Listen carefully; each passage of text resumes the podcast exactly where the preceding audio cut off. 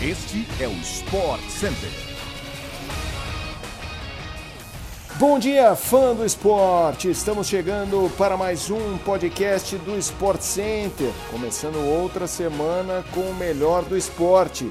Eu sou o Felipe Mota e não se esqueça de nos seguir no seu agregador favorito de podcasts.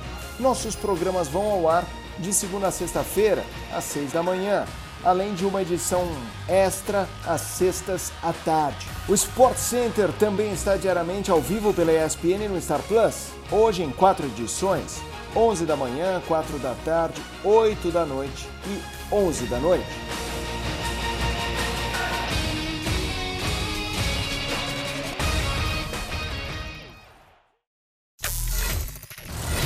O Arsenal estreou com o pé direito na Europa League com transmissão na tela da ESPN pelo Star Plus.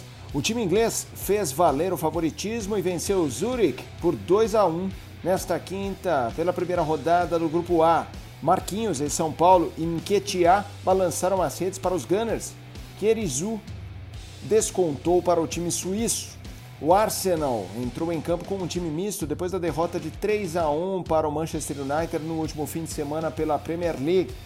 Com Gabriel Jesus no banco, os brasileiros Gabriel Magalhães, Gabriel Martinelli e Marquinhos começaram jogando. O primeiro tempo foi de amplo domínio da equipe inglesa, que largou na frente aos 16 minutos com o gol de Marquinhos, estreante brasileiro em São Paulo.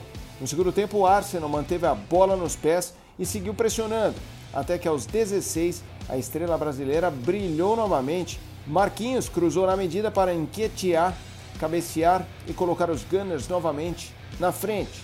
O Arsenal volta a campo no domingo para enfrentar o Everton às 10 da matina pela Premier League, com transmissão ao vivo pela ESPN no Star Plus. Após a derrota por 1 a 0 para o Dinamo Zagreb na última terça-feira pela estreia da fase de grupos da Champions League, o Chelsea demitiu o treinador Thomas Tuchel. Dias depois, o clube agiu rápido e oficializou a chegada do substituto. O escolhido foi Graham Potter, ex-Brighton, como antecipou a ESPN durante a semana, o treinador de 47 anos foi escolhido pela diretoria dos Blues para assumir a lacuna deixada com a saída do alemão. A oficialização aconteceu nesta quinta-feira nas redes sociais do clube. O Chelsea desembolsou cerca de 16 bilhões de libras, ao em torno de 96 milhões de reais, para arcar com a multa rescisória do treinador. Ele vai fazer sua estreia diante do Fulham no sábado, às 8h30 da manhã, com transmissão exclusiva pela ESPN no Star Plus. Na Inglaterra, a notícia do dia ficou por conta do falecimento da Rainha Elizabeth II. Ela morreu aos 96 anos. Em comunicado divulgado pela família real, a rainha faleceu pacificamente no castelo de Balmoral, na Escócia, local escolhido pela dona da coroa para repousar durante a vida. Em forma de condolências à família, os principais clubes da Premier League se manifestaram nas redes sociais. O Manchester United mudou a cor do escudo no Twitter para preto e branco, em forma de luto. Já o Arsenal publicou uma mensagem de apoio. A manifestação do Liverpool foi muito criticada pelos próprios torcedores, que historicamente compõem a camada operária dos ingleses e sempre se posicionaram contra a monarquia na Inglaterra. Sem perder nenhuma prova em 2022, Alisson dos Santos seguiu imbatível na última disputa do ano da Diamond League, nesta quinta-feira no estádio de Letzigrund, em Zurique, na Suíça. O brasileiro correu confortável na raia 6. Cruzou a linha de chegada com um tempo de 46 segundos, 98 centésimos e garantiu o título de campeão dos 400 metros com barreiras do Circuito Mundial de Atletismo. O título de Alisson é o primeiro de um brasileiro em provas de pista na Diamond League.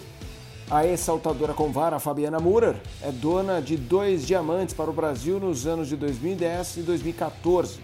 Pio também ratificou a vaga para o Campeonato Mundial de Atletismo de 2023 em Budapeste. O brasileiro já estava classificado por ser o atual campeão mundial, conquistado em Eugene, nos Estados Unidos. Francis Tiafoe eliminou mais um jogador no top 10 do US Open nesta quarta-feira no Arthur Ashe Stadium, a quadra principal do torneio. Depois de vencer o gigante Rafael Nadal nas oitavas, Tiafoe eliminou Andrei Rublev por 3 sets a 0, 7-6, 7-6 e 6-4 e avançou à semifinal do torneio. O número 26 do mundo conquistou o melhor resultado da sua carreira em um Grand Slam. Filho de imigrantes de Serra Leoa, Francis Tiafoe conseguiu com 12 anos o primeiro patrocínio e teve a primeira raquete própria. Aos 17, fez sua estreia como profissional. O americano enfrentará o espanhol Carlos Alcaraz, número 3 do mundo e menor ranqueado nas semifinais do torneio. Do outro lado da chave, Casper Ruud e Kachanov se enfrentam para descobrirem os finalistas dos Estados Unidos. O fã do tênis segue acompanhando o US Open na tela da ESPN pelo Star Plus. O torneio começa na programação às 12 horas, meio-dia, e segue até de madrugada. Chegamos ao fim de mais um podcast do Sport Center. Voltamos na segunda-feira às 6 da manhã com um novo episódio, além do episódio extra da tarde de hoje com a programação do esporte no fim de semana. Até mais, galera. Boa sexta-feira. Tchau, tchau.